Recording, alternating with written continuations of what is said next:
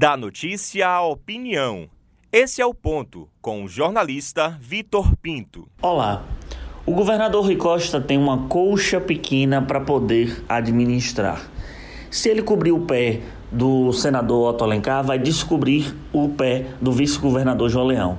Já se cobrir o pé de Leão, vai descobrir o pé de Otto Alencar. A colcha pequena, essa que eu citei do petista, tem sido um X da questão da sonhada pacificação da base pela presidência da Assembleia Legislativa da Bahia. Sonhada tanto que o petista, em um apelo de cunho brincalhão, chegou a pedir de presente de aniversário dos deputados que se entendam pela unidade da base.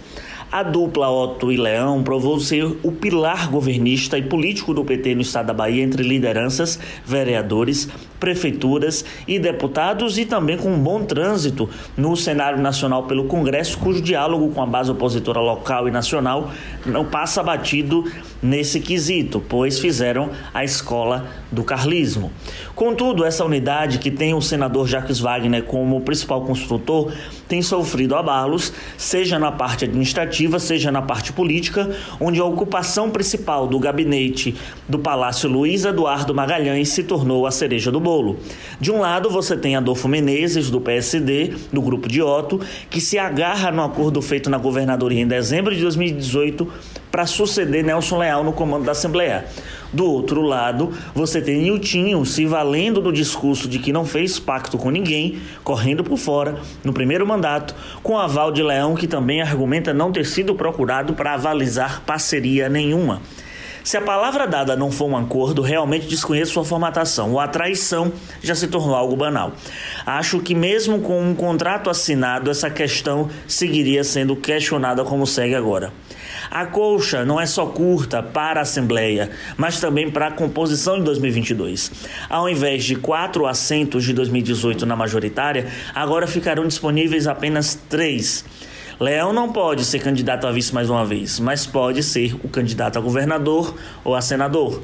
Otto, que pode renovar por mais oito anos o seu assento no Senado, não descarta concorrer ao executivo. E por outro lado, surgem as figuras de Jacques Wagner como eventual pacificador e Rui Costa, citado como virtual nome para o Senado. Como vai fechar essa conta?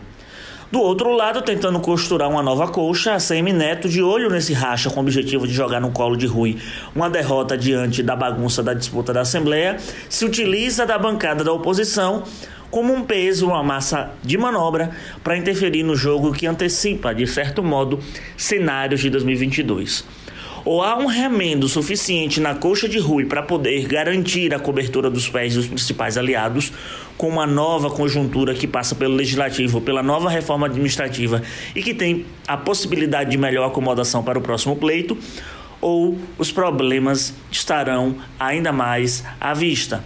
Mas convenhamos, Rui, em tese, está de saída.